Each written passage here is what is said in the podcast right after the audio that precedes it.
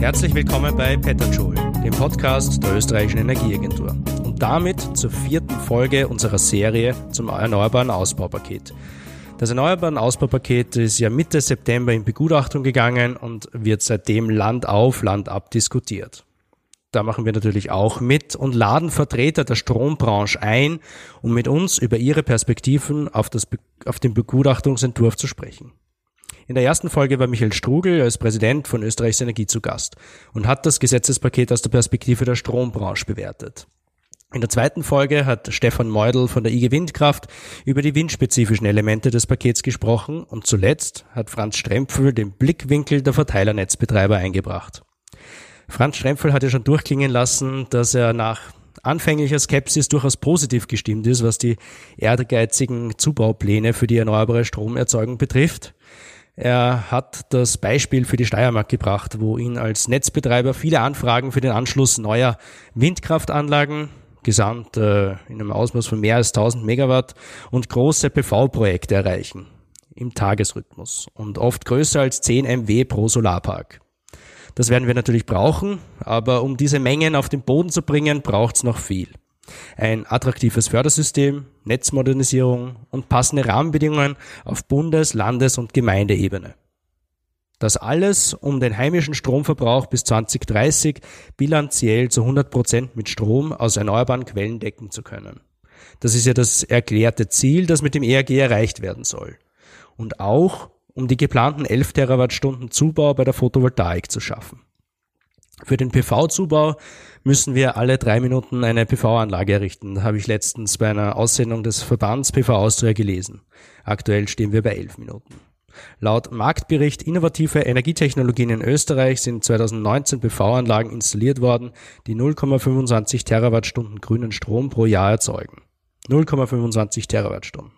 Für die 11 Terawattstunden brauchen wir im Jahr durchschnittlich 1,1 Terawattstunden Zubau, also mehr als viermal so viel. Wir sprechen heute also über die Nutzung der Sonnenkraft für die Stromerzeugung und nähern uns dem erneuerbaren Ausbaupaket aus dieser Perspektive. Mein Name ist Christoph Dollner-Gruber und bei mir sind zwei ausgewiesene Energieexperten zu Gast. Diskutieren werden wir heute nämlich mein Energieagenturkollege Günther Pauritsch und unser Gast, Herbert Peyerl, der Vorstandsvorsitzende des Bundesverbands Photovoltaik Austria. Herzlich willkommen bei Peter Schul. Einen schönen guten Tag. Äh, lieber Herr Peyerl, äh, vielen Dank fürs Kommen. Äh, bitte stellen Sie sich unseren Zuhörerinnen und Zuhörern kurz kurz vor. Ja, ich bin seit mehr als einem Jahr im Vorstand der Photovoltaik Austria, dort als Vorsitzender gewählt, jetzt auch wiedergewählt worden bei der letzten Hauptversammlung.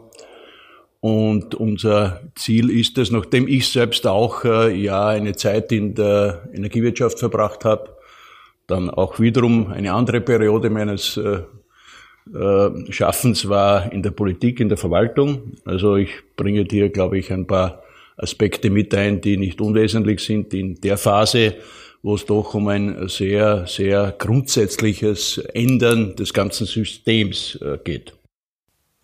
Vielen Dank, herzlich willkommen. Äh, Günther, was bringst du ein? Was sollen die Zuhörer und Zuhörerinnen über dich wissen? Sie kennen dich schon, aber vielleicht kannst du es nochmal kurz wiederholen. Ja, also mein Name ist Günter Pauritsch. Ich bin seit zwölf Jahren hier in der österreichischen Energieagentur tätig und leite hier den Bereich Energiewirtschaft und Infrastruktur. Äh, und das ist genau der Bereich, in dem wir uns ganz speziell mit Fragestellungen der Weiterentwicklung des gesamten Energiesystems beschäftigen und der ganzen Wechselwirkungen und Zusammenhänge, die es zwischen verschiedenen Bereichen des Energie, der Energiesysteme gibt. Äh, und die Stromversorgung als solche nimmt ja hier stetig an Bedeutung zu und das ist auch der Grund, wieso wir uns sehr intensiv mit diesen Fragestellungen aus dem ERG-Paket beschäftigen. Super. Ich klinge mich jetzt wieder aus und kann eigentlich äh, was sehr ähnliches sagen, als ich bei der letzten Folge mit Franz Strempfel gesagt habe, nämlich, äh, dass ich jetzt gerne wieder den beiden Exilsteirern äh, das Wort übergebe. Äh, Günther, bitte äh, an dich. Ja, Herr Bayerl, äh, die Begutachtungsfrist des ERG-Pakets neigt sich langsam dem Ende entgegen. Seit ein bisschen mehr als einem Monat haben wir den Entwurf jetzt einmal vor uns liegen. Äh, der Christoph Dollner hat es schon angesprochen. Die Photovoltaik, von der Photovoltaik wird erwartet, einen beträchtlichen Teil des erneuerbaren Ausbaus bis 2030 zu stemmen. Zubau von 11 Terawattstunden jährlicher Erzeugung ist vorgesehen. Ähm, wie sieht das aus der Perspektive der Photovoltaik Austria aus? Äh, sind Sie der Meinung, dass die Rahmenbedingungen, dieser, die dieser Entwurf des ERG-Pakets jetzt darstellt, äh, ausreichen werden, um diese Ausbauziele bis zum Jahr 2020 zu erreichen? Oder fehlen noch irgendwelche Dinge, die aus Ihrer Sicht äh, als Ergänzung hinzukommen müssten? Es ist richtig, dass mit den 11 Terawattstunden von den 27 40 Prozent von der Photovoltaik kommen sollen im Zubau bis 2030. Das ist sehr ambitioniert, sehr ehrgeizig. Äh, wir waren auch, äh, das muss ich äh, dankenswerterweise festhalten, in der Wertung dieses Entwurfs auch intensiv mit eingebunden. Das ist schon mal ein Vorteil gewesen, haben aber natürlich im Moment auch noch einige wesentliche Punkte einzubringen, die geschärft beziehungsweise auch konkretisiert werden müssen äh, im Gesetz selbst, aber wir denken auch darüber hinaus, wenn ich dann an die Gesetzesziele äh, denke, äh, müssen wir natürlich auch schauen, dass die anderen Stakeholder, wie es so schön heißt, äh, die hier auf der Maßnahmenseite, auf der Umsetzungsseite mit einzubinden sind, auch mit an Bord sind. Ich denke hier insbesondere an Länder, Gemeinden und an die Netzbetreiber insbesondere auch, weil das sind Elemente, äh, die äh, verantwortlich sein werden, ob wir dieses Ziel erreichen oder nicht. Ich glaube, das ist schon ein gutes Stichwort, dass Sie die, die verschiedensten Stakeholder erwähnen. Äh, wenn wir uns vor Augen führen, ein, ein Zubau von mehr als einem Terawattstunde, äh, von mehr als einer Terawattstunde jährliche Erzeugung kontinuierlich jedes Jahr bis 2030, das ist schon eine sehr große Herausforderung. Äh, und wenn man sich jetzt anschaut, welche Rolle Photovoltaik heute spielt mit circa zwei Prozent Anteil an der, an der Stromerzeugung in Österreich und äh, mit einer doch äh, massiven Häufung in der Dachflächen-PV. Wenn wir uns jetzt die Frage stellen, 11 Terawattstunden, woher können die denn kommen und wo werden die gebaut werden? Äh, wie ist das aus Ihrer Sicht? Wie viel von diesen 11 Terawattstunden können realistisch mit gebäudeintegrierten und Dachflächen-PV-Anlagen erreicht werden und wie viel Freiflächenanlagen werden wir brauchen, um dieses Ziel zu erreichen aus Ihrer Sicht?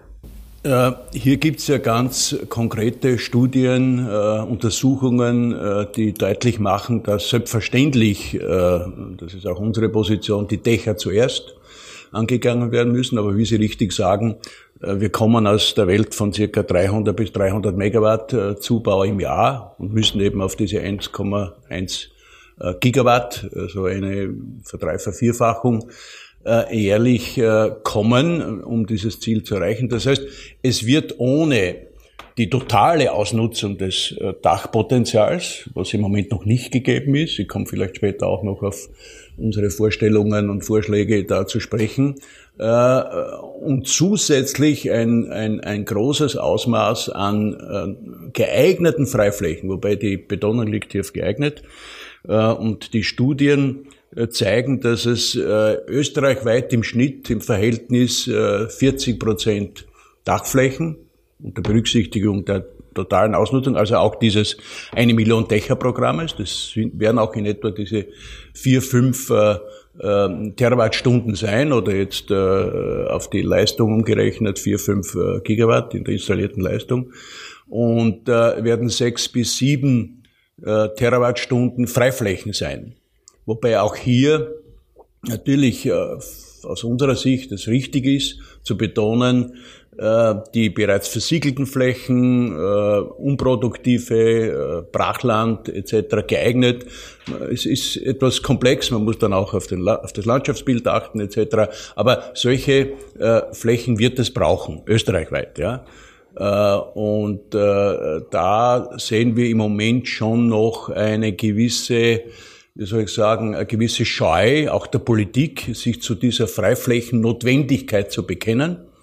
äh, und zwar auf allen Ebenen. Äh, es ist auch schwierig, die Verantwortlichen auf Bundesebene äh, zu einem Fototermin oder zu einem Pressetermin auf eine Freifläche zu bringen. Es ist interessanterweise bei den Dächern natürlich, das hat stattgefunden und das ist auch gut so. Aber man wird auch das, wenn man das Bekenntnis zum Ziel hat, wird man auch das Bekenntnis zur Freifläche abgeben müssen. Das ist natürlich ein ganz interessanter Aspekt, weil wenn man sich anschaut, wie, wie Bundesländer in Österreich agieren, ich möchte nur ein Beispiel herausgreifen. Kärnten bezeichnet sich selbst als ein Sonnenland, äh, ist aber dann, wenn Photovoltaik ins Spiel kommt, sehr fokussiert auf die Errichtung von Dachflächenanlagen und äußerst zurückhaltend, wenn die Thematik PV-Freiflächenanlagen angeschnitten wird. Äh, was braucht es denn konkret, um die Akzeptanz für größere PV-Freiflächenanlagen in der Bevölkerung und auch in der Landespolitik und auf Gemeindeebene äh, erreichen zu können? Ja, ich sage ja, die konsequente, äh, die konsequente Haltung. Man kann nicht auf der einen Seite den Klimanotstand ausrufen, das äh, ist sozusagen schon gang und gäbe oder State of the Art.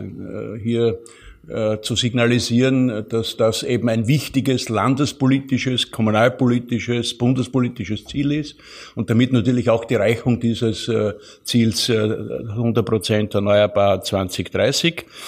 Aber auf der anderen Seite, wenn es dann zu den Maßnahmen, zu den notwendigen, konsequenten Maßnahmen kommt, dann heißt es, but not in my backyard. Also das ist äh, eine mm, typische Haltung, die es natürlich in der Politik gibt, etwas Opportunismus, äh, der da mitspielt und den gibt's, gilt's zu durchbrechen. Auf der anderen Seite, ich bekenne auch, dass es natürlich äh, nicht geht, dass man gleich jede Fläche oder jetzt auch den besten agrarischen äh, Boden, äh, Futtertrog, Speiseteller-Diskussion kennen wir, dass es das geben soll, natürlich nicht. Ich glaube auch, dass die Initiativen, die es in einigen Bundesländern gibt, hier Zonierungen vorzunehmen, so wie es der Wind schon in der Vergangenheit hatte, auch im PV-Bereich, das Sinn macht, wenn diese Aktion Zonierung nicht dazu führt, dass es zu einer Verhinderung von Freiflächen kommt. Also da muss man schon genau hinschauen und aufpassen. Ähm, aber ganz grundsätzlich sind wir auch nicht für den Wildwuchs, wir sind auch nicht für das Ungesteuerte, für das Ungehemmte äh, Nutzen von, von jeder Freifläche. Da hat sicherlich gerade in den letzten äh, Monaten auch eine gewisse äh, Stimmung gegeben in der Branche, nämlich so ein bisschen Goldgräber ähnlich. Also jetzt kommt das ERG und jetzt werden wir viele Freiflächen brauchen und die Flächensicherer sind natürlich extrem äh, initiativ gewesen in dieser Zeit oder sind es nach wie vor und das bringt auch eine gewisse Verunsicherung. Äh, das sollte man aber realistischerweise und sozusagen mit einem gewissen Abstand äh, wiederum auf die Realität zurückbringen und schauen, wie viel man wirklich braucht. Quantitativ ist das im 0,0 Prozent Bereich des gesamt verfügbaren Landes. Und auch selbst, wir haben das einmal ausgerechnet, wenn wir also die Freiflächen, die jetzt auch in dieser Fechner-Studie von Österreichs Energie äh, ja äh, äh angesprochen wurden, eben diese 60 Prozent, wenn man die wieder umlegt, sind sie in etwa 50 Quadratkilometer. Und jetzt muss ich auch noch dazu sagen, nicht versiegelt. Ja, eine, eine PV-Freiflächenanlage hat nichts mit Bodenversiegelung zu tun. Hier wird gerammt, und da wird wieder ausgezogen, nachdem also die Anlage nicht mehr äh, weiter produzieren soll oder die Pachtverträge auslaufen, äh, üblicherweise nach 25, 30 Jahren. Also keine Versiegelung, 50 Quadratkilometer äh, innerhalb von zehn Jahren. Und wenn ich mir die letzten zehn Jahre anschaue, an echter Versiegelung, also der Boden versiegelt wurde, in Österreich sind das 200 Quadratkilometer. Das heißt, äh, viermal mehr und auch nicht vergleichbar. Also nochmal, wir versiegeln nicht in der PV, sondern wir nutzen geeigneten, äh, eignete Flächen für eine sinnvolle regionale äh, Energie- und Stromproduktion. Ähm, jetzt ist es ja so, dass äh, das ERG durchaus auch vorsieht, gerade bereits vorgenutzte oder versiegelte Flächen auch für Photovoltaik äh, zum Einsatz zu bringen. Wo sehen Sie da die größten Potenziale? Welche Arten von Flächen sind hier konkret gemeint? In der Regel sind es Park- und Reitflächen, äh, Parkplätze bei Einkaufszentren, äh, sind es Mülldeponien, auch Bodenaushubdeponien, die eine gewisse Zeit brauchen, bis sie wieder äh, zu einer alten äh, landwirtschaftlichen Nutzung äh, gebracht werden können und die Qualität haben. Also ich glaube, dass es hier genug Flächen gibt. Es können auch selbstverständlich schon genutzte, zum Beispiel auch im Bereich der Windenergiestandorte, bereits genutzte Energiestandorte sein. Also durchaus äh, und auch landwirtschaftlich weniger gut geeignete oder halt äh, äh, extensiv, bereits extensiv landwirtschaftlich genutzte Flächen, die dann auch mit der Ökologie und die auch mit dem Landschaftsbild äh, ins äh, Einvernehmen gebracht werden können. Haben Sie da vielleicht eine Abschätzung, wie viel Ausbau auf solchen Flächen, also anteilsmäßig naja, wir, wir von dem, was an etwa ein, ein, ein Megawatt pro Hektar. Das ist so plus minus äh, äh, die, die praktische Erfahrung, dass man ein Megawatt auf einen Hektar unterbringt. Und daher komme ich eben zu diesen 50 äh, bis 55 äh, Quadratkilometer oder 5000 bis 5500 Hektar äh, in zehn Jahren.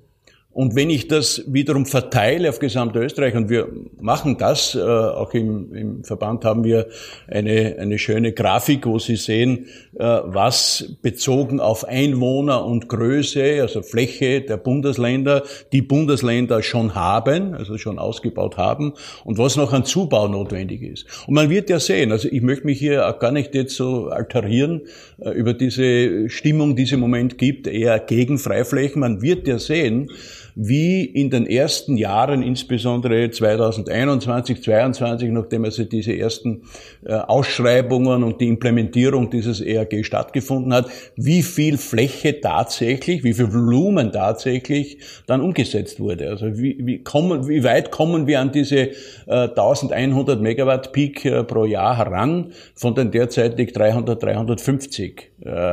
Und dann wird man auch die regionale Verteilung sehen. Und anhand der regionalen Verteilung und dieses Monitorings wird man auch äh, den Zuständigen in den Ländern und in den Gemeinden den Spiegel vorhalten können und sagen können, Moment, äh, ihr habt äh, euer Ziel erreicht, weil die Ziele auch in den in den sehr äh, ernstzunehmenden und seriösen äh, landespolitischen Programmen. Ich denke da hier gerade an das Burgenland, weil wir dort die Diskussion mit dem neuen Raumordnungsgesetz oder mit der Novelle haben. Also das Ziel der neuen burgenländischen Landesregierung erst äh, im, im Jänner, Februar äh, wiederum konstituiert, äh, ist ja um einiges ehrgeiziger als das auf der Bundesebene. Aber auf der anderen Seite dann eine Raumordnungsnovelle zu machen, die eigentlich äh, einen Stillstand äh, bedeuten würde, zumindest für die Freifläche, äh, das geht nicht zusammen. Also da muss irgendwo ein, ein, Denkfehler da sein und dann wird man ja sehen in den ersten Jahren, wie sich die einzelnen Bundesländer hier aufstellen. Ähm, wenn man sich jetzt vor Augen führt, eben diesen Ausbau 27 Terawattstunden bis 2030 in seiner Gesamtheit, dann bin ich auch der Meinung, dass wir hier uns schon alle in Österreich bewusst werden müssen, dass das ein Ausbau ist, den man im Landschaftsbild sehen wird, egal wo man in Österreich unterwegs ist. Man wird die Photovoltaik sehen, man wird die Windenergie sehen, äh, die Windkraftanlagen sehen äh, und ich glaube, es ist auch notwendig, diese Akzeptanz in Österreich generell über alle Stakeholder hinweg einmal herzustellen, weil der Ausbau ist ja dann 2030 nicht vorbei, der geht ja weiter. Wir wollen ja diese 100 Prozent erneuerbarer Strom dann auch dauerhaft haben und wenn man sich wenn man bedenkt, was dann noch an Elektrifizierung und Prozessumstellungen in verschiedensten Bereichen notwendig sind, dann ist ja damit nicht das Ende erreicht. Äh, haben Sie irgendeine Abschätzung auch, dass man sagt, was was ist denn technisch, wirtschaftlich langfristig über 2030 hinaus, wenn wir in Richtung 2040 in Richtung klimaneutrales Österreich gehen? Wie viel BV ist denkbar aus Ihrer Sicht, die insgesamt in Österreich installiert werden könnte? Sie haben schon recht. Äh, es ist natürlich äh, ein Unterschied, ob ich jetzt einige Großanlagen, so wie es äh, die österreichische Energiewirtschaft ja hatte, und wenn ich insbesondere an Steiermark, Oberösterreich, Niederösterreich denke, mit diesen riesigen kalorischen Einheiten, die hunderte Megawatt gebunden haben. Es hat auch die Netzinfrastruktur natürlich das bestimmt, diese produktionsseitige Infrastruktur. Und das ändert sich jetzt. Es wird äh, auf viele kleine Standorte sich verteilen. Äh, das braucht natürlich eine äh, auch eine, ein, ein Umdenken. Ich bin selbst Traumplaner von der Ausbildung her und, und, und habe mich also immer auch mit diesen Themen also des Landschaftsbildes beziehungsweise der Gestaltung beschäftigt. Ich meine, dass ich mit einigem Willen und mit einigem Geschick, gerade in der PV, landschaftspflegerische, landschaftsdienliche Strukturen schaffen kann. Äh, also da ist gerade die PV ja sehr gut integrierbar in das Landschaftsbild. Und ich will gar nicht reden davon, und ich habe mir da eh schon ein bisschen den Mund verbrannt im Zusammenhang auch mit der, der intensiven landwirtschaftlichen Nutzung. Zum Teil ist ja sogar eine temporäre Energienutzung für den einen oder anderen geschundenen äh, Boden, der intensiv genutzt wurde in der Landwirtschaft, äh, ein Erholungsurlaub, unter Anführungszeichen. Also das kann man durchaus also auch aus dieser Perspektive der Ökodiversifizierung und der der biologischen, äh, des, des biologischen Recoveries sozusagen äh, sehen. Also ich, ich glaube, da, da kann man wirklich alle Stakeholder, also gerade die Landwirtschaft, muss ich sagen, ist da eh sehr zugänglich. Äh, wir haben da sehr gute äh, Kontakte auch hinsichtlich der agrarischen Doppelnutzung äh, auf, auf, auf der Tierhaltungsseite mit äh, Schafen, mit Hühnern. Äh, es gibt auch andere Projekte bereits, wo überhaupt eine generelle Doppelnutzung, äh, also ohne eine Einschränkung auf der agrarischen Seite äh, denkbar ist. Äh, also die Fraunhofer Stiftung hat ja einige Testanlagen in Deutschland laufen, die schwappen jetzt schon nach Österreich über. Also hier gibt es sicher auch eine Entwicklung, das braucht ein bisschen Zeit, das braucht also ein bisschen Einfühlungsvermögen und, und wie gesagt, ich bin da, ich bin da durchaus optimistisch. Wenn wir uns jetzt vielleicht ein bisschen konkreter anschauen, was jetzt im ERG-Paket generell für Regelungen für die Photovoltaik vorgesehen sind. Da haben wir jetzt von den Freiflächen geredet und das, der ERG-Entwurf Entwurf sieht jetzt vor, dass es für die Errichtung von Freiflächenanlagen Abschläge im Hinblick auf die Förderhöhe geben soll im Ausmaß von 30 Prozent. Und gerechtfertigt und argumentiert wird es damit, dass halt geringere spezifische Errichtungskosten bei Freiflächenanlagen äh, vorhanden sind im Vergleich zu Dachflächen-Photovoltaikanlagen. Äh, und das eben die Priorisierung auf Dachflächen äh, mit abbildet, dass hier für Freiflächen ein Abschlag äh, in, in Berücksichtigung genommen werden wird.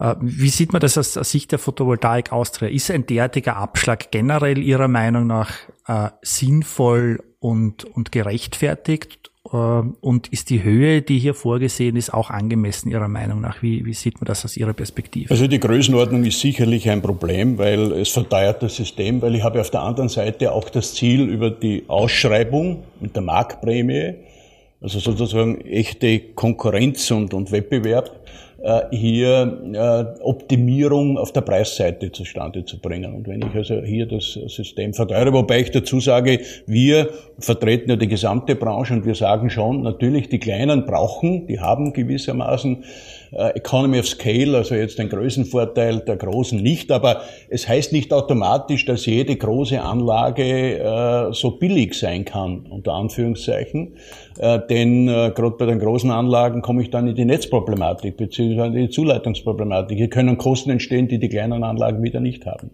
Also wir glauben ja, dass es sinnvoller wäre, und das wird auch äh, Gegenstand unserer Stellungnahme sein, äh, für diese Segmente, die es ergibt, in unserem Bereich bis 20 Kilowatt Peak, von 20 bis 500 äh, Kilowatt Peak, da schon unterteilt auch noch bis 100, 200, dass wir hier um dieses Ziel für die einzelnen Segmente auch zu erreichen, gewissermaßen Kontingente schafft. Ja?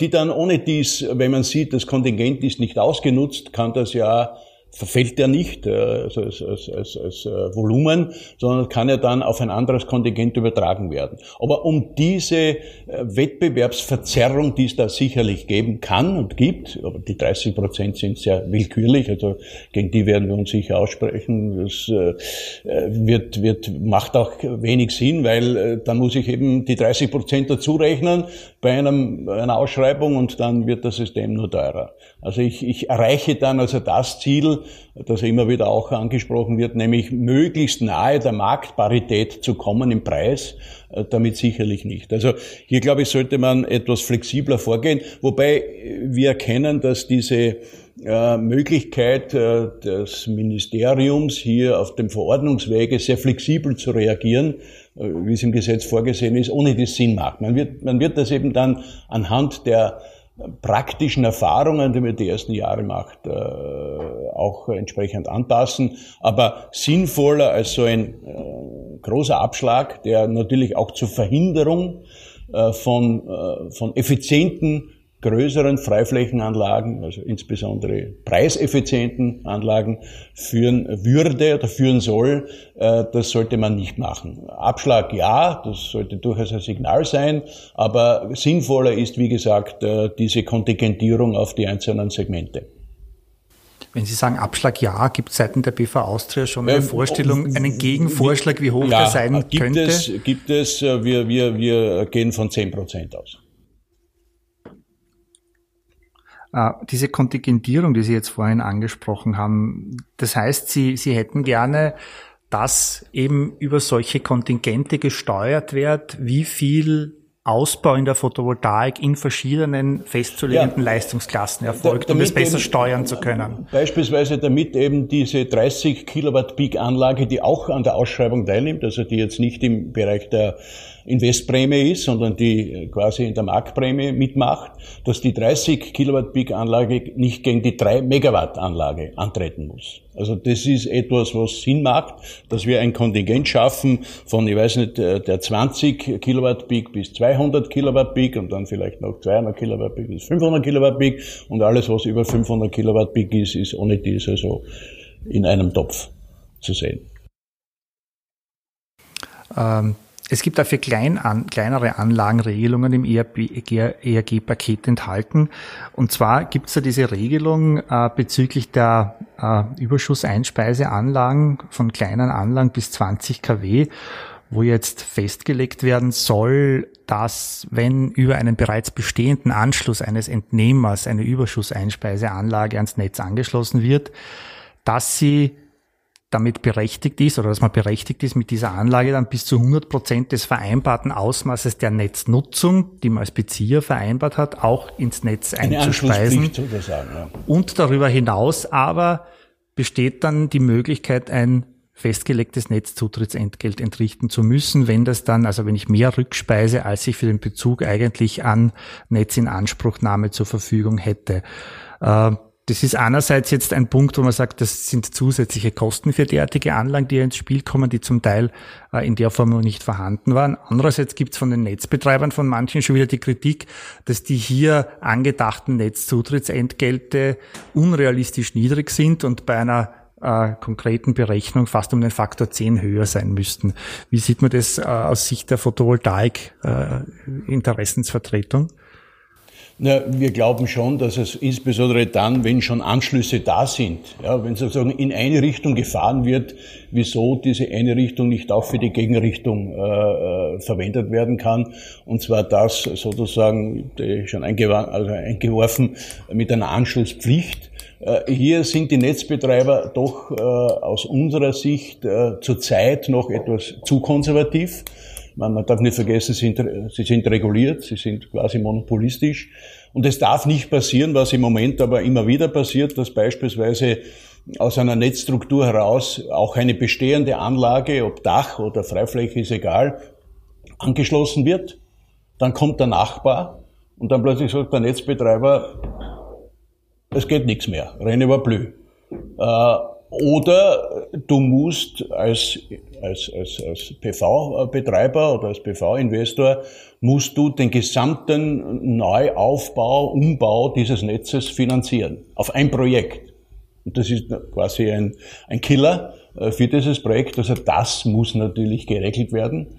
Hier braucht es äh, auch, das was das Gesetz auch Gott sei Dank vorsieht, Transparenz. Das ist auch nicht gegeben. Im Moment weiß niemand, wo sind welche Kapazitäten frei, wo sind welche vorhanden. Äh, und, und hier müssen natürlich die Netzbetreiber, die wie gesagt ja reguliert und monopolistisch sind, äh, auch entsprechend äh, sich bewegen.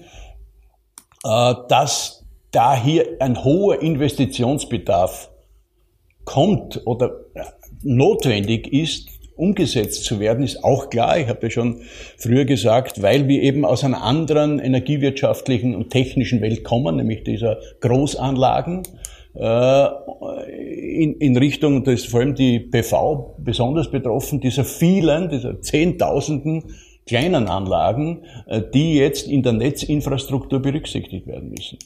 Äh, und hilft nicht, äh, sich zurückzulehnen und zu sagen, ja, das geht nicht. Also die Haltung ist unakzeptabel, sondern hier müssen selbstverständlich ein wesentlicher Punkt auch in unserer Stellungnahme die Netzbetreiber im regulatorischen Sinne auch entsprechend angestoßen werden. Ich meine, diese Anlagen, von denen wir jetzt gesprochen haben, das sind ja im Prinzip auch Anlagen, die sehr dafür prädestiniert sind, in diese erneuerbaren Energiegemeinschaften eingebunden zu werden, für die jetzt im ERG-Paket der gesetzliche Rahmen aufgespannt wird. Es ist ja etwas, das aus den EU-Richtlinien schon äh, abgeleitet wird und jetzt in die nationale Umsetzung gelangt. Und es ist so, dass ja sehr große Erwartungen in diese erneuerbaren Energiegemeinschaften gesetzt werden. Einerseits im Hinblick darauf, dass hier eine verstärkte Partizipation von äh, Netzbenutzern, von Kunden erfolgen kann, dass Privatpersonen äh, und, und, und, und Kleinunternehmen sich stärker an sowas beteiligen können, was generell eben zur Bewusstseinsbildung und zur Akzeptanz dieses erneuerbaren Ausbaus beitragen kann auf der einen Seite und andererseits ist es natürlich dann auch so, dass hier der regionale Effekt stärker betont werden soll. Ähm, jetzt gibt es schon wieder Diskussionen darüber, wie groß soll so eine erneuerbare Energiegemeinschaft sein können. Da ist im ERG-Paket ganz klar geregelt, dass die Netzebenen 6, 7 sowie 4 und 5 mit eingebunden werden können und manche Netzbetreiber sagen, ui, das wird schon wieder so groß, das ist unangemessen, das sollte man doch noch größenmäßig etwas einschränken. Ähm, und außerdem ist das Ganze ja primär, also so eine erneuerbare Energiegemeinschaft, ein, ein Förder Instrument für Photovoltaikanlagen. Sehen Sie das auch als Förderung für Photovoltaikanlagen indirekt über diese Netztarifreduktionen? Äh, und wie groß sollte die Dimension so einer EEG sein können? Passt das Ihrer Meinung nach, wie das im, im Paket momentan abgebildet ist, oder müsste man hier auch noch gewisse Adaptierungen vornehmen? Nein, ich glaube schon, dass das Sinn macht. Das könnte in Richtung dieser Prosumer, also Produzent und äh, Konsument in einem. Und wie Sie richtig sagen, ist das äh, ein wesentliches Momentum dabei, äh, die Miteinbindung, äh, die Partizipation. Und es macht dann auch, insbesondere wenn ich dann auch noch an den nächsten Schritt, nämlich der Speicherung denke, ist das auch für die Netzbetreiber interessant. Ich meine, sie können ja da auch gewisse Services anbieten. Das ist ja nicht so, dass das jeder dann selbst macht. Das ist ein neuer Geschäftsbereich. Gibt es ja auch schon Modelle. Gerade in der Steiermark äh, hat ja die Energie Steiermark äh, im Süden der Steiermark so ein äh, Modell hingestellt. Und also ich, ich verstehe hier nicht ganz äh, dieses, dieses äh, Wackeln mit dem Blackout, das da stattfindet, also diese vielen äh, erneuerbaren Energiegemeinschaften zu einer Belastung werden für das Netz und äh, nee, also das ist wie im Spitalsbereich oder im Gesundheitsbereich das Wackeln mit dem äh, Sterbetuch äh, äh, wird hier also eher mit dem Blackout immer gedroht, also das ist meines Erachtens nicht berechtigt. Hier bedarf es eben, was ich auch schon im früheren Punkt gesagt habe, einer, einer viel äh, stärkeren äh, Initiative auch äh, der Netzbetreiber selbst, äh, hier aktiv zu werden. Und ich verlasse mich hier auch auf den Gesetzgeber beziehungsweise auch auf die E-Control, äh, die hier letztlich also diese Initiative auch äh, zu begleiten hat. Ich meine, generell äh, scheint es ja so, dass so eine, eine erneuerbare Energiegemeinschaft eigentlich ein, ein relativ komplexes Konstrukt sein wird.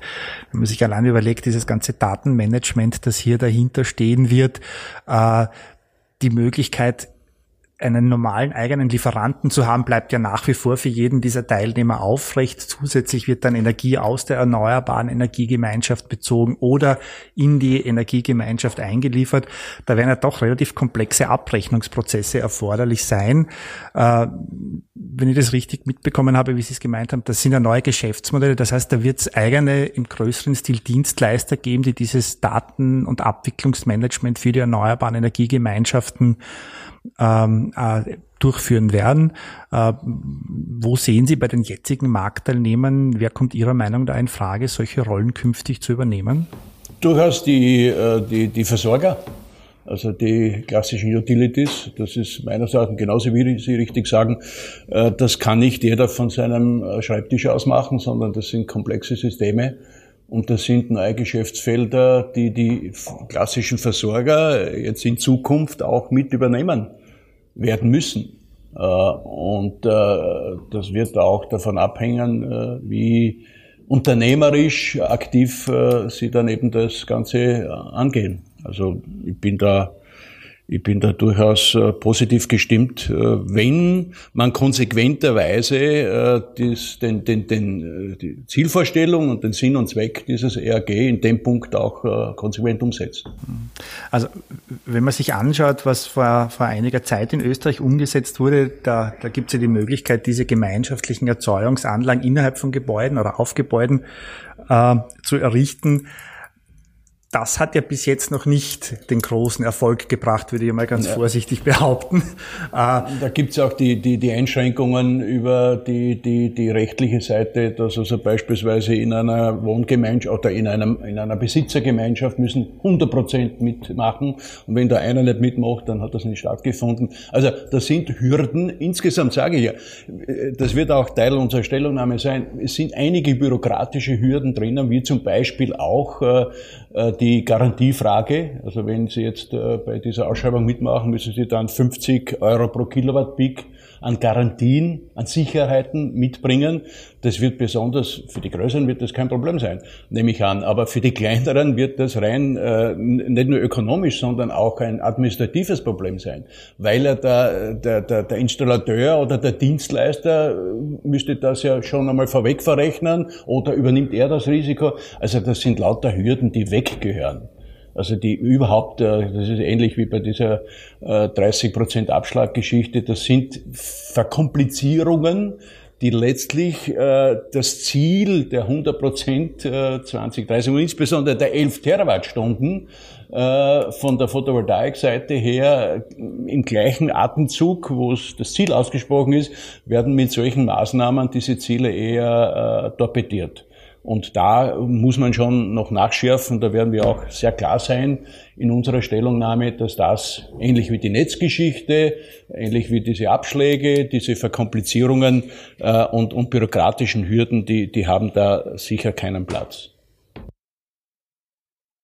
Wenn man sie eine Frage so nebenbei einmal, wenn man sich anschaut, wie die Kostenentwicklungen in der Photovoltaik in den letzten Jahren äh, sich äh, dargestellt haben, da haben wir doch sehr beeindruckende Kostenreduktionen gesehen. Ähm, da stellt sich oftmals die Frage, na, braucht mittel- bis langfristig Photovoltaik überhaupt noch eine Förderung? Äh, Gibt es irgendwelche Arten von in der Praxis von Projektkonstellationen in Österreich, wo man sagen kann, unter diesen Rahmenbedingungen kann auch jetzt schon eine Photovoltaikanlage wirtschaftlich betrieben werden und braucht keine Förderung mehr? Oder sind wir davon noch immer weit entfernt? Also ich würde sagen, ist natürlich auch eine, eine, eine äh, Frage, wie sich der Strompreis, der Marktpreis entwickelt. Äh, wenn er an die 5 Cent pro Kilowattstunde oder 50 äh, Euro pro Megawatt Peak, äh, äh, pro Megawattstunde sich äh, hinentwickelt, dann würde ich sagen, ja, da sind wir bald dort. Wenn die, und jetzt bin ich wieder beim Punkt davor, die bürokratischen Hürden und die Kosten, die damit entstehen, äh, insbesondere auf der Netzseite, bei diesen Sicherheiten, Abschlägen und so weiter, wenn hier äh, rational und effizient äh, gewirtschaftet werden kann, ja, dann hat die Photovoltaik äh, in bestimmten Bereichen eine Chance, äh, so effizient zu werden, äh, dass sie mm, preisparitätisch werden kann. Ich bin sehr vorsichtig. Es wird natürlich immer wieder, wenn, nicht, wenn ich die äh, Gebäudeintegration hernehme oder wenn ich kleinere Anlagen hernehme, wird es hier Kostenpositionen geben, die zwar auch noch höchstwahrscheinlich da oder dort nach unten gehen, aber trotzdem da wird es dann irgendwann einmal einen, einen, einen Boden geben, ja, da, wo ich dann mich nicht mehr drunter komme. Aber insgesamt haben wir schon den Ehrgeiz, deswegen sind wir auch für diese Ausschreibungen, wir sind die einzigen in dieser ganzen, äh, in, der, in der ganzen Technologiekonfiguration, also im Vergleich auch zu den anderen Technologien, äh, die also uneingeschränkt diese äh, Marktprämien-Ausschreibung, also diese Auktionierung, äh, diese, diese Versteigerung und dort nach dem besten Preis äh, den Zuschlag äh, befürworten. wir wissen schon, dass das auch Nachteile mit sich bringt. Also es gibt einige in der Branche, die sagen, na machen wir es so wie die anderen. Gehen wir auch in Richtung einer sogenannten institutionellen Marktprämie Nein, wir haben da einen alten, also auch im Verband, äh, schon über drei Jahre bestehenden Beschluss, dass wir uns diesem Wettbewerb stellen. Das ist eine sehr interessante und sehr klare Aussage eben äh, in Form einer Befürwortung dieser mit Ausschreibung festgelegten Marktprämie. Ähm, wenn wir uns jetzt das, das ERG in seiner Gesamtheit noch einmal anschauen, aus der Perspektive äh, Ihres Bereiches, und man vielleicht jetzt noch drei Punkte herausgreifen sollte, wenn man sagt, das sind die, wo Ihrer Meinung nach am meisten Bedarf eines Nachschärfens existiert. Was könnte man da erwähnen in dem Zusammenhang? Also, wie ich schon gesagt habe, äh, eine Kontingentierung, um jetzt auch dem unterschiedlichen Segmenten und den Bedürfnissen dieser Segmenten, auch bei den kleineren, äh, entsprechen zu können. Das zweite ist die Netzseite. Hier konsequent äh, in Richtung äh, Transparenz, aber auch eines Standards für die Anschlussbedingungen. Also dass das nicht jetzt der Willkür oder jetzt dem, dem jeweiligen Zufall überlassen ist. Und die dritte Geschichte ist also das ganze bürokratische, äh, die, die Hürden, die 30 Prozent Abschlag, äh, die Sicherheiten auch für die Kleinen. Also das äh, müsste also müsste raus und und und entsprechend auch vereinfacht werden im System. Also weil es einfach zur Verteuerung dann führen würde letztendlich und dann mit der Verteuerung auch äh, dem Gesamtziel des ERG äh, nicht dienlich ist. Ähm, also es gibt doch noch einige Vorschläge äh, von Adaptierungen. Trotzdem, wenn man den, den, den Paketentwurf in seiner Gesamtheit anschaut, wenn Sie das jetzt bewerten müssen, so wie es vor uns liegt im Begutachtungsverfahren mit zehn optimal, null, fürchterlich, wo in diesem Spektrum bewegt sich der vorliegende Entwurf aus der Sicht der Photovoltaikindustrie? Sechs. Ja, eine rasche Antwort, knapp besser als die Mitte. Sexy. Nein, äh, aber insgesamt. Noch, aber noch Luft nach oben.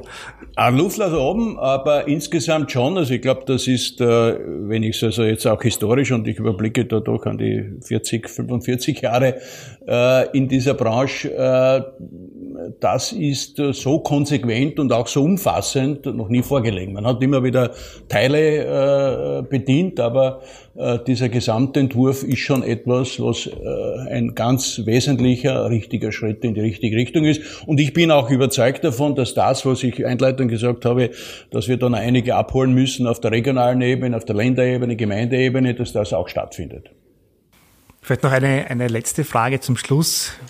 Viele Stakeholder haben ja lange gewartet auf diesen Entwurf und es hat schon viele Vorabdiskussionen gegeben. Jetzt liegt er vor uns und äh, er harrt dann der parlamentarischen Behandlung und des Beschlusses. Äh, eine Zweidrittelmehrheit wird im Parlament erforderlich sein. Zielsetzung grundsätzlich ist einmal, dass der Anfang 2021 das Gesetz in Kraft treten wird. Wie optimistisch sind Sie, dass sich dieser Zeitplan äh, ausgehen wird äh, und wir im Jänner 2021 ein ERG-Paket haben, das tatsächlich in Kraft treten wird. Also gerade in diesen schwierigen Zeiten, Corona und Co., hat das Parlament bewiesen, wie schnell man sein kann, wenn man will. Und daher sollte es eigentlich keinen Grund geben, äh, das nicht äh, äh, in dem Zeitplan auf den Weg zu bringen. Vielen Dank, Günther. Vielen Dank, Herr Peierl. Herr Peierl, ich erlaube mir noch eine Frage. Wir haben jetzt relativ viel gesprochen über regulatorische Rahmenbedingungen, über gesetzliche Rahmenbedingungen, die es braucht, um den PV-Ausbau bis 2030 zu ermöglichen. Jetzt gibt's einen anderen Aspekt in dieser Sache noch, nämlich, dass auch die Fachkräfte braucht um diesen PV-Ausbau auf den Boden zu bringen. Ähm, da geht es um Installateure, da geht es um Monteure, da geht es um Elektro, Elektriker, die dann die PV-Anlage abnehmen. Wie ist da Ihre Einschätzung? Muss da noch was gemacht werden? Ergibt sich das dann äh, natürlich oder wie kann man äh, schauen, dass das nicht zu einem Bottleneck wird, äh, das trotz aller guten Rahmenbedingungen dann den Boden, äh, den PV-Ausbau nicht auf den Boden bringt?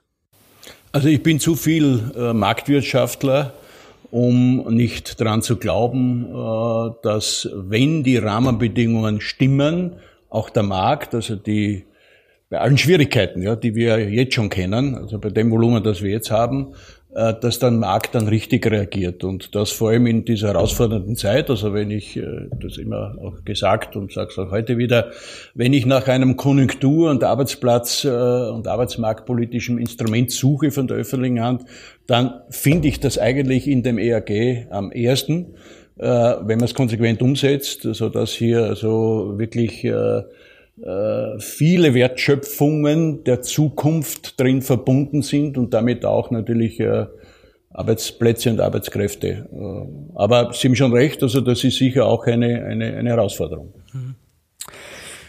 Das ist ja auch ein Thema, das wir in der Energieagentur verstärkt behandeln dann in Zukunft. Zu gewährleisten, dass es tatsächlich die richtigen Leute gibt, um die richtigen Professionisten gibt, um das auf den Boden zu bringen. Ja, vielen Dank. Wir haben die Einschätzungen von Herbert Peierl und äh, Günter Pauritsch gehört und verlassen jetzt wieder den Themenbereich des Erneuerbaren Ausbaupakets. Wir kommen zur nächsten Rubrik unseres Podcasts, äh, dem Petterschul Fundstück.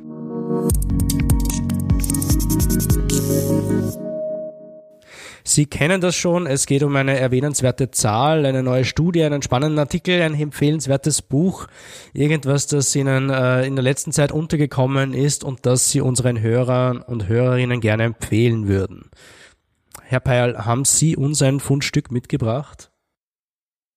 Ja, es äh, stammt aus meiner Welt, äh, es hat auch mit äh, der Gesundheit oder mit dem Wohlbefinden zu tun. Ich habe vor 35 Jahren begonnen, nachdem ich bis dorthin äh, auch nicht unbedingt äh, gesund gelebt habe, mein Leben ein bisschen umzustellen, äh, ein bisschen auf den Körper zu hören und zu schauen und habe da zu laufen begonnen und habe dann am 1. November 1987, also vor mittlerweile fast exakt 33 Jahren, äh, beim New York Marathon teilgenommen. Und ich habe hier auch ein paar, ein paar Requisiten aus der Zeit, also die äh, Startnummer, äh, das Ganze, die Berichterstattung mit allen Fotos und so. Also ich habe jetzt äh, bei der Gelegenheit, äh, als ich äh, diese Frage gekriegt habe, einmal da hineingeschaut wieder in diesen Ordner, in diese Mappe. Und äh, es hat mich insofern auch zu dem Thema in Bezug gebracht, weil äh, das wird auch ein Marathon. Also das wird auch eine Langstrecke werden. Äh, äh, und es muss auch eine Veränderung damit äh, stattfinden. Und die hat bei mir stattgefunden. Ich laufe noch immer, zwar nicht mehr Marathon, ich bin, das war der erste damals, vor 33 Jahren. Ich bin dann insgesamt 33 gelaufen und habe, wie gesagt, da kriegt man auch einen anderen Zugang, einen anderen Mindset. Und, und dieses verändern und dieses Trainieren und dieses Anpassen und dieses äh, Aufpassen auch natürlich, dieses Hineinhören, das werden wir äh, auch äh, in dieser wichtigen Energiewende, in der ganzen Umweltdiskussion, in der Frage Klimawandel auch brauchen. Also das wird nicht von heute auf morgen gehen, da wird es viel auch Training brauchen, wird es viel, viel, viel entsprechende äh, Vorbereitung brauchen und äh, es kann auch nicht allein passieren. Also das Wichtige dabei war auch damals, äh, ich hab, bin ich das nicht allein gelaufen, sondern da waren 22.000 andere äh, dabei, wie halt jedes Jahr dieser, heuer nicht, äh, Corona bedingt, aber immer am ersten äh, am ersten Sonntag im, im, äh, im, im November jedes Jahr dass ein Riesenevent ist, äh, wo die ganze Stadt sich beteiligt auch. Das sind Millionen Zuschauer, die hätten, wenn sie, wenn sie die unterbringen würden, logistisch hätten sie höchstwahrscheinlich 100.000 Teilnehmer, das müssen sie aber kontingentieren, glaube ich, mit 25.000, jetzt sind sie äh, limitiert, weil einfach die Brücken und äh, die Straßen, über denen äh, der äh, Lauftag geht, einfach nicht mehr aufnehmen. Also das ist ein bisschen so meine, meine, meine, meine, mein Bezug. Äh, und, äh, und, und wie gesagt, äh, für mich war das damals, abgesehen davon, dass ich den ersten Marathon gelaufen bin, mit der Startnummer 5605, äh, und dann irgendwie geworden bin mit einer Zeit von drei Stunden 40 und noch etwas. Ich war nach den Auswertungen, daher habe ich glaube ich 1400 25. oder so äh, bin ich geworden. Also nicht erster, aber auch nicht letzter. Der letzte ist geworden, das habe ich auch gemerkt, das war der William Bailey äh, aus Brooklyn, der ist in neun Stunden 54 äh, ins Ziel gekommen. Ich glaube, der hat ein bisschen geschlafen zu Hause noch und ist mhm. dann erst wieder. Weil äh, das Wichtige ist, äh, die Finishline äh, in, im, im Central Park äh, bei Tavern on the, on the Green wird nicht zugemacht. Es werden zwar die Straßen wieder aufgemacht, aber du gehst halt irgendwie so der Strecke entlang und kommst dann irgendwann einmal ins Ziel. Also das ist auch ein wichtiger, ein wichtiger Hinweis. Ja, aber für mich, wie gesagt, war es äh, ein, ein ganz wichtiger, ein wichtiges Ereignis. Und zwar mit den unterschiedlichsten Auswirkungen auf äh, nicht nur mein persönliches Leben, sondern auch auf den, auf den Zugang zu gewissen Themenstellungen. Also man, man sieht die Dinge etwas anders dann. Ja, ein spannendes Bild. Äh, insofern auch spannend, als äh, der Präsident von Österreichs Energie, Michael Strugel, in äh, der ersten Folge unserer Erneuerbaren Ausbaugesetz-Serie gesagt hat, was wir da planen bis 2030, dieser Zubau an erneuerbaren Anlagen, das ist ein Sprint, weniger ein Marathon, sondern ein Sprint, weil wir wirklich schnell laufen müssen jetzt. Aber da haben Sie natürlich äh, recht. Äh, wir müssen auch über 2030 hinausdenken und äh, da sollte uns nicht die Luft ausgehen, wenn wir an die Klimaneutralität äh, 2040 denken. Günther, hast uns du ein Fundstück mitgenommen? Ja, ich habe heute ein Fundstück mitgebracht, das vielleicht auch ein bisschen ein Marathon ist. Ähm, in guter alter Tradition hat jetzt im Oktober die Internationale Energieagentur in Paris den diesjährigen World Energy Outlook 2020 veröffentlicht, der jetzt natürlich von einem etwas außergewöhnlichen Jahr ausgeht. Äh, für die Szenarien, die die EEA äh, ermittelt hat, ist jetzt 2020 Covid-19 bedingt ein sehr interessantes Jahr. Und für heuer startet die IEA mit der Erkenntnis, sie rechnet damit, dass der Energieverbrauch weltweit um fünf Prozent heuer Covid-19 bedingt niedriger sein wird und die energiebezogenen CO2-Emissionen sogar sieben Prozent niedriger sein werden. Äh, das sind indirekt sogar positive Zahlen. Äh, aber es ist auch so, dass man erwartet, dass die Investitionen im Energiebereich weltweit um 18 Prozent zurückgehen heuer. Das heißt, diese Ausgangsbasis hat die IEA genommen, um Szenarien äh, zu erstellen, nämlich vier Szenarien, ein Stated Policy Szenario, das die Fortschreibung der jetzigen energiepolitischen Maßnahmen beinhaltet, ein Delayed Recovery Szenario, in dem angenommen wird, dass diese Covid-19-Pandemie sich auch noch eine längere Zeit auswirken wird. Und dann geht das Ganze über in zwei Szenarien, nämlich ein Sustainable Development Szenario, das schon etwas optimistischer in Richtung Emissionsreduktion ist und in ein Nearly Zero Emissions bei 2050 Szenario, das halt in Richtung Klimaneutralität 2050 sich entwickelt. Sehr interessante Zahlen. Interessant ist auch immer zu schauen, äh, wie sich diese Entwicklungen oder diese Szenarien der IEA von einem Jahr zum anderen verändern. Und die Photovoltaik, über die wir heute geredet haben, ist ja ein, eine, eine Technologie, die kontinuierlich über die letzten zehn Jahre von der Internationalen Energieagentur unterschätzt wurde. Äh, ich will jetzt gar keine neuen Zahlen nennen, aber eine Aussage von Fatih Birol, dem Generaldirektor der IEA, auch im Zusammenhang mit der Veröffentlichung des World Energy Outlooks findet sich auch im Executive Summary des Elektrizitätsteils wieder und der lautet Solar PV becomes the new king of electricity supply. Äh, und das ist halt schon ein sehr interessanter Aspekt, das einmal aus der Perspektive der Internationalen Energieagentur zu hören. Mhm. Mein Fundstück ist nicht mehr ganz aktuell, auch natürlich irgendwie mit dem erneuerbaren Ausbau äh, zu tun. Ähm, ich habe letztens, als ich meine Lesezeichen aussortiert habe, wieder eine Studie von Wood Mackenzie äh, vom Juni 2020 äh, gefunden. Besser gesagt äh, ist es ein Artikel auf greentechmedia.com über eine Studie von Wood Mackenzie, weil die Studie alleine kostet 4000 Dollar und ich habe es mir nicht gegönnt.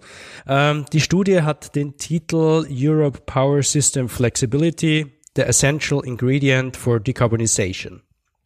Und Wood Mackenzie hat die Stromsysteme von Deutschland, äh, England, Frankreich, Italien und Spanien ein bisschen unter die Lupe genommen und kommt zum Schluss, dass der Strommix dort in Zukunft zu einem großen Teil von Solarkraft und Windkraft geprägt sein wird. Das ist nichts Neues, ähm, aber in so einem Stromsystem braucht es natürlich auch mehr Flexibilitäten. Äh, Woodmac nennt da neben Demand Response unterschiedliche Optionen, zum Beispiel Interkonnektoren, also Import und Export, äh, das Verschieben von Strommengen aus einem Land ins andere.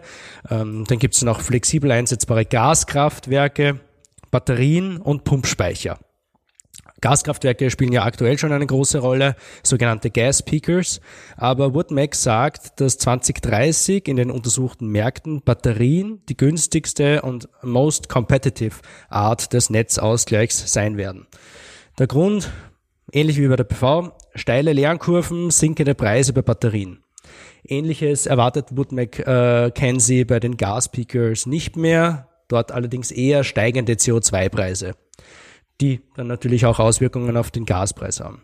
Die CO2-Preise im ETS halten sich jetzt schon länger bei circa 30 Euro pro Tonne und weil wir künftig äh, viel mehr als weniger äh, Emissionen äh, reduzieren müssen, wird es wohl dabei nicht bleiben. Batterien, so Woodmac, schlagen aber nicht nur Gaspeaker, sondern auch Interkonnektoren und Pumpspeicher, wenn man über die Zeit äh, nach 2030, ab 2030 nachdenkt über den Umstand, dass man Gaspeakers auch mit grünem Gas betreiben könnte, also mit synthetischem Methan, Wasserstoff ähm, oder Biomethan, habe ich jetzt im Artikel nichts gelesen. Das wird ja bei uns öfters auch diskutiert. Ähm, Wäre auf jeden Fall spannend, sich da den Wirtschaftlichkeitsvergleich anzuschauen. Grünes Gas gegen Erdgas gegen Batterien. Ähm, den Link äh, zu diesem Artikel auf greentechmedia.com gibt's in den Show Notes und ebenfalls äh, auch den direkten Link zur Studie, falls jemand ähm, sich die Studie kaufen will. Das war's auch schon wieder mit unserer heutigen Folge. Ich bedanke mich recht herzlich bei Günter Pauritsch und Herbert Peyerl. Äh, Herr Peyerl, alles Gute für die kommenden Wochen, für Ihre Stellungnahme und ähm, natürlich auch für dann den, den, den großen Umbau des Energiesystems und äh, äh, zur Hilfenahme von Photovoltaik. Äh, schön, dass Sie beide bei uns da waren. Danke sehr. Ja, herzlichen Dank auch. Danke auch. Liebe Hörer und Hörerinnen, ich hoffe, äh, Sie haben wieder etwas mitnehmen können, einen Eindruck bekommen, was im Bereich Photovoltaik alles geplant ist und welche Aspekte davon im EAG abgedeckt sind, äh, was vielleicht da und dort noch äh, geschärft werden muss, um von den sechs Punkten auf die zehn Punkte zu kommen. In der nächsten und letzten Folge dem Höhepunkt unserer Serie zum Erneuerbaren Ausbaugesetz haben wir niemanden geringeren als die Klimaschutzministerin Leonore Gewessler zu Gast. Wir sprechen mit ihr über die Hintergründe zum ERG und auch über die Kritik, die wir in den ersten vier Folgen unserer Petterschul-Reihe zum ERG von Vertretern der Strombranche gehört haben. Wir würden uns sehr freuen, wenn Sie unseren Podcast Petterschul bewerten oder uns Feedback schicken. Gerne auch ein Drucko, Drucko auf Twitter.